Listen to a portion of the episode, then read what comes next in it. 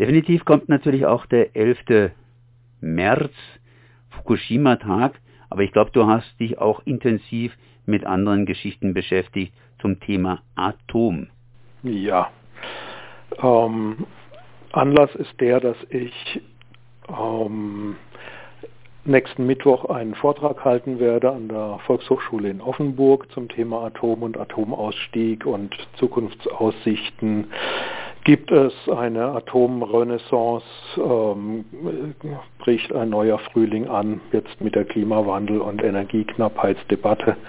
Und dabei beschäftige ich mich natürlich auch ähm, sowohl mit den neuen Technologien, die da im Raum stehen, aber eben auch jetzt gerade akut mit den Versprechungen und Irrtümern der Atomenergie von der Mitte des letzten Jahrhunderts, also um die 50er, 60er, 70er Jahre rum, als die Euphorie gigantisch war ich habe ein Zitat gefunden von einem Staubsaugerhersteller, der Anfang 60er Jahre ähm, überzeugt war, dass man innerhalb von zehn Jahren atomgetriebene Staubsauger produzieren wird.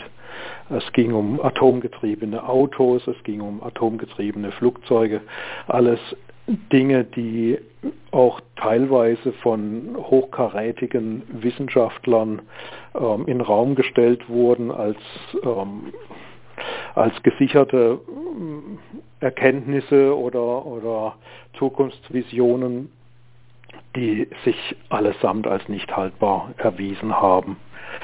Da beschäftige ich mich gerade zum Beispiel auch mit der Aussage, mit vielen Aussagen zur Atommüllendlagerung bzw. Entsorgung. Entsorgung ist ja ein tolles Wort. Also, ähm, sagt ja eigentlich nichts aus, außer dass man sich nicht mehr darum kümmern will.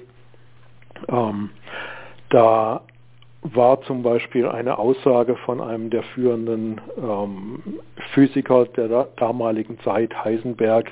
Manche kennen den Namen aus Breaking Bad. Die haben den Namen damals äh, genommen für den Film, ähm, für die Serie, weil sie den so toll fanden. Aber Heisenberg war wirklich damals einer der hochkarätigsten Physiker, hat zusammen mit Einstein zum Beispiel ähm, geforscht, gearbeitet und Heisenberg hat in der Tat gesagt, was den Atommüll angeht, so genügt es in, ihn in, mit einer drei Meter dicken ähm, starken Erdschicht zu bedecken, um ihn völlig unschädlich zu machen. Ne, das ist äh, eine Aussage, die heute jedem Schulkind äh, völlig irre vorkommt und trotzdem war das damals Mitte der 50er offenbar gesicherte physikalische Erkenntnis. Und dann ging es ja weiter und dann kamen die 60er, 70er, wo man den Atommüll einfach ins Meer geschmissen hat, äh, auf Schiffe gepackt und ins Meer geschmissen. Man hat teilweise noch kartiert für die Nachwelt, wo man die Fässer abgelassen hat oder ablassen sollte, aber je nachdem, wie halt gerade das Klima auf dem Meer war, wenn raue See war, dann wollte der Kapitän auch nicht allzu weit fahren mit den Fässern und hat es halt einfach irgendwo anders abgelassen, äh, ins Wasser plumpsen lassen, ähm, um diese strahlende Fracht, die ihm auch schon wahrscheinlich unheimlich war, loszuwerden. Das heißt nichts anderes als Arbeit für die Zukunft, die wir haben werden. Ich weiß, du hast es heute auch ein bisschen knapp, das heißt, äh, du willst bald mal aufbrechen. Das heißt äh, nichts anderes, als dass ich jetzt hier das Gespräch abbreche. Allerdings die ganzen Themen, die du angesprochen hast, die werden uns natürlich noch verfolgen. Ich denke hier geradezu an die nahe Schweiz, die sehr nahe hier auch ein Atomendlager äh, plant und wohl auch vielleicht durchziehen wird. Ich denke hier an Böhr, die natürlich auch hier Atomendlagerstandort ist. Ich denke hier an Böhr in Frankreich, auch ein Atomstand. End, ja, ja, ich, ich habe immer das Problem auch wie du mit dem Wort Endlager. Ähm, genau. Und, und, und, und, und. Das heißt, das Thema wird uns nicht, ja, nicht entkommen.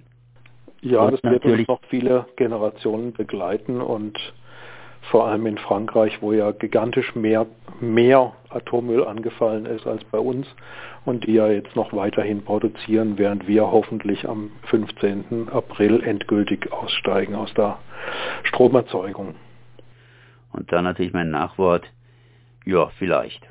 Ja, also ich bin der festen Überzeugung, dass wir da zumindest die Atomkraftwerke abschalten. Ob wir dann auf nächsten Herbst, Winter hin wieder eine Einschaltung kriegen, bezweifle ich im Moment noch, aber ich habe mich in dem Punkt auch schon bisweilen geirrt, was mich in gute Tradition setzt mit der ganzen Atomwirtschaft. Auch die hat sich schon oft geirrt. Steffen Auchter, ich danke dir mal für diese, ja, für dieses Gespräch. Steffen Auchter, BUND-Geschäftsführer in Freiburg. Konrad, ich danke dir und wünsche allen Hörern noch einen schönen Tag.